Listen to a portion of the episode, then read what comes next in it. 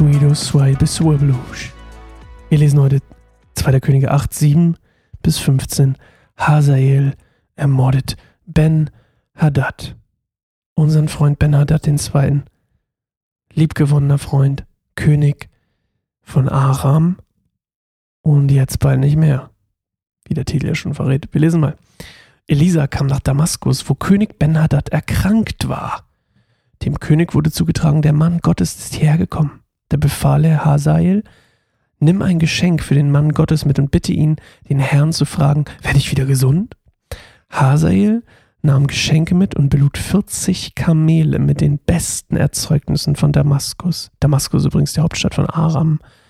Damit ging er zu Elisa und sagte, Dein Diener Ben-Hadad, der König von Aram, schickt mich, um zu fragen, werde ich wieder gesund werden? Ganz kurzer Einwand oder ganz kurzer Einschnitt hier.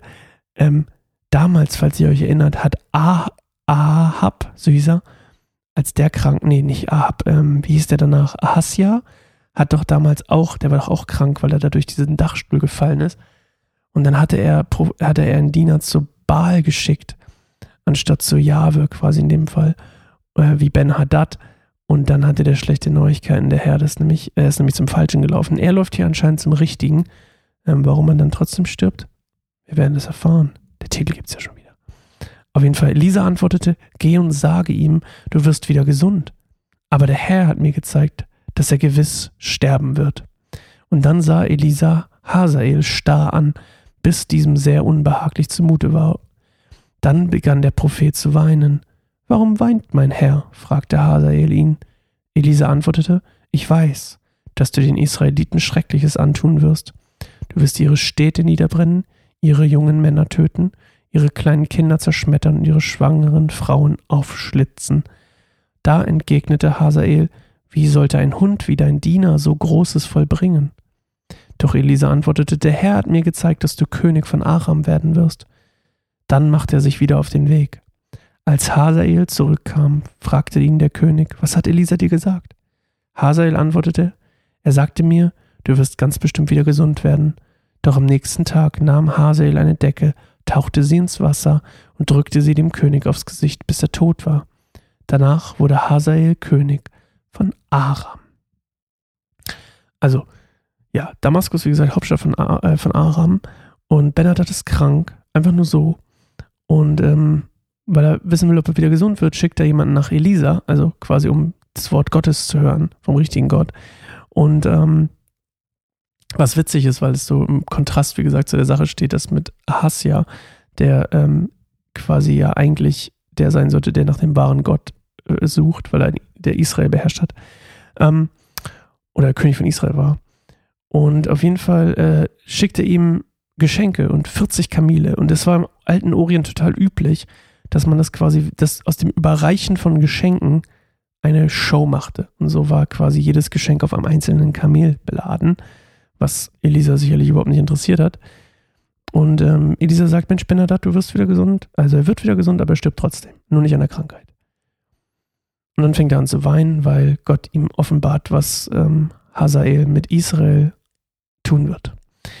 Und auch das gehört halt, und deswegen ist es auch einfach es ist ja wieder dieses Interessante, ist Gott grausam oder was ist das so? Ist ich will ja immer gar nicht so, wir sind ja hier kein Urteilspodcast, da sind ja nicht Barbara Salesch, falls das noch jemand kennt.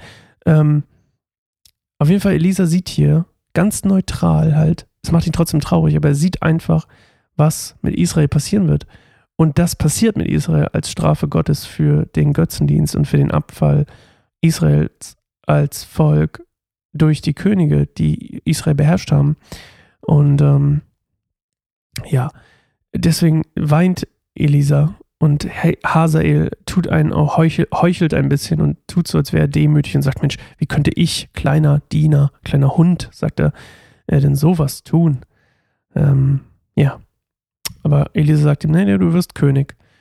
Und so, ja. Und David, falls ihr euch erinnert, David hat ja auch gehört, er wird König. Und er hat einfach darauf gewartet, dass Gott damals das so passieren lässt dass Gott quasi, hat Gott die, äh, ähm, die, den aktiven Part übernehmen lassen hat, wusste, er wird König und er hat nicht irgendwas gemordet oder so, um es zu werden, so wie zum Beispiel, oder betrogen, wie jetzt zum Beispiel Hazael, der das lieber in seine eigenen Hände nimmt, ähm, was nicht für ihn spricht. Und so beginnt so ein bisschen auch die grausame Zeit von der, der Aramäer über, oder Herrschaft ist vielleicht das falsche Wort, nicht, also nicht die grausame Herrschaft der Aramäer über Israel, aber auf jeden Fall eine grausame Zeit für Israel.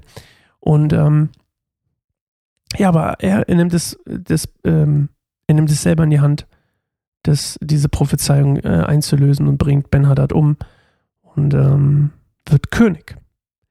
Und ähm, das hat mich so ein bisschen daran erinnert an Josef, der ja auch gehört hat, ähm, dass er der quasi der rechtmäßige, nee, ich meine nicht Josef, ich meine, ähm, oh, ich habe einen Knoten im Kopf, ey. Wie hieß sein Papa? Jetzt bin ich richtig verwirrt, ey. Ähm, meine Güte. Jetzt muss ich hier meinen eigenen Bibel-Podcast runterscrollen, damit ich auf den Namen komme. Ähm, Jakob. Heidewitzka, das hat aber gebraucht. So war es ja bei Jakob auch. Der wollte nicht äh, auf sein, der wollte nicht darauf warten, dass ähm, Gott ihm das in die Hände gibt. Deswegen hat er es quasi selber in die Hand genommen und seinen Vater betrogen. Ihr erinnert euch mit dem Blut und dem äh, und dem Geruch. Nee, das Blut war erst mit dem Mantel. Ach, jetzt, bin ich völlig verwirrt. Ah, ich bin ein bisschen eingenickt, glaube ich, bei A wieder. Bei meiner Tochter, da bin ich ein bisschen äh, verwirrt. Okay. Auf jeden Fall, ähm, Hazael, unser Freund hier, schon eine kleine, kleine Preview, der herrscht in Aram von 841 vor Christus bis 801 vor Christus, also 40 Jahre. Das ist ganz schön lange Herrschaft, ey. Vor allem für damalige Verhältnisse, ne? Wir hören uns morgen wieder. Ich muss mal meinen Kopf sortieren.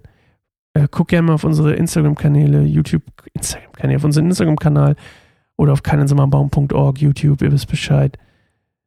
Mein Kopf ist ganz schön matschig. Okay, bis morgen. Tschüss.